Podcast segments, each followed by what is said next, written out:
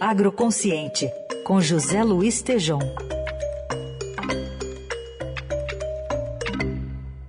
Oi, Tejom, bom dia. Olá, Carol, bom dia, bom dia, Heisen, ouvintes, bom dia. Bom dia.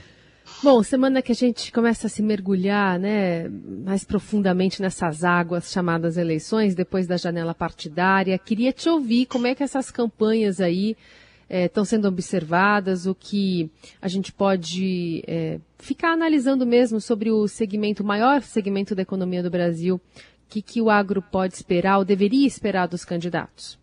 Pois é, Carol, águas meio turbulentas, né? Uma guerra eleitoral é, que vai, não vai ser fácil, né?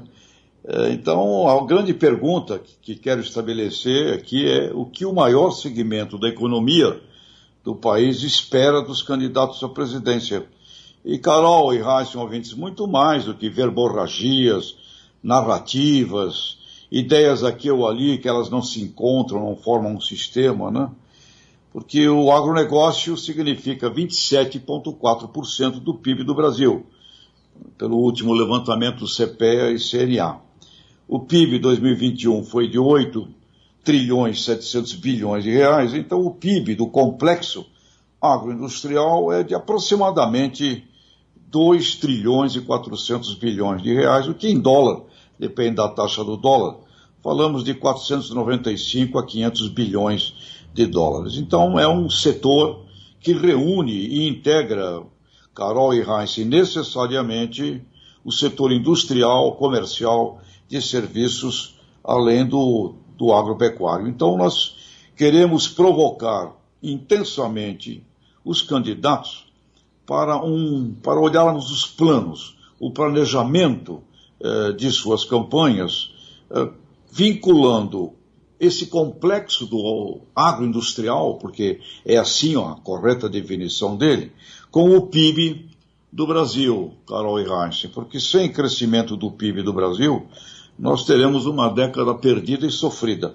E só para lembrar aqui a todos nós, num levantamento que a BAG realizou, na década passada, 2011 a 2020, enquanto a agropecuária crescia 32,5%, o PIB do Brasil cresceu apenas 2,7%. Então, Carol, mais do que briga, briga de, de, de rua, xingamentos, ofensas, bullying, nós precisamos cobrar intensamente planejamento. Qual é o plano para que o agro brasileiro cresça de tamanho no seu sentido industrial, comercial e de serviços e o que ele impactaria no PIB brasileiro, que é um PIB muito ridículo para o potencial do Brasil. Portanto, vamos cobrar isso fortemente, viu, Carol Reis e ouvintes. Ou seja, Tejão, dá para o agro e o meio ambiente conviverem sem essa polarização toda, sem achar que um precisa eliminar o outro.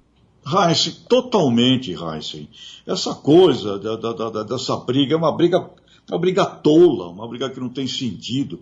Eu ando pelo Brasil bastante, vocês sabem disso. Onde eu vou, que eu vejo, no caso da agropecuária, não é? Os produtores, é, produtores rurais, que eles utilizam os fundamentos das práticas conservacionistas, como se diz, que é preocupação com o seu microbioma, né, a proteção do seu microbioma, que envolve, envolve o meio ambiente, com a tecnologia, o lucro deles é muito melhor, Heinz. Não existe esse, essa, essa, esse conflito, é, uma, é, uma conflito, é um conflito de tolos, que é usado para manipulação aí de, de guerras totalmente é, convergente, assunto meio ambiente com assunto da boa produção agropecuária. Agora, com esse cuidado sempre que eu levanto aqui, Heinzen, agronegócio não é só agropecuária, envolve necessariamente a indústria, o comércio e o serviço, e forma um sistema, forma um conjunto. Então, esse 27,4% do PIB, ele não é só agropecuária, ele está reunindo aí o, o sistema, o complexo que envolve a indústria, o comércio e o serviço também.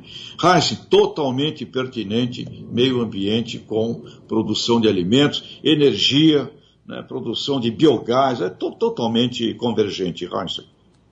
Muito bem, tá aí José Luiz Tejon, que volta quarta-feira com a coluna Agroconsciente. Obrigado, Tejon. Até quarta. Grande abraço, até quarta.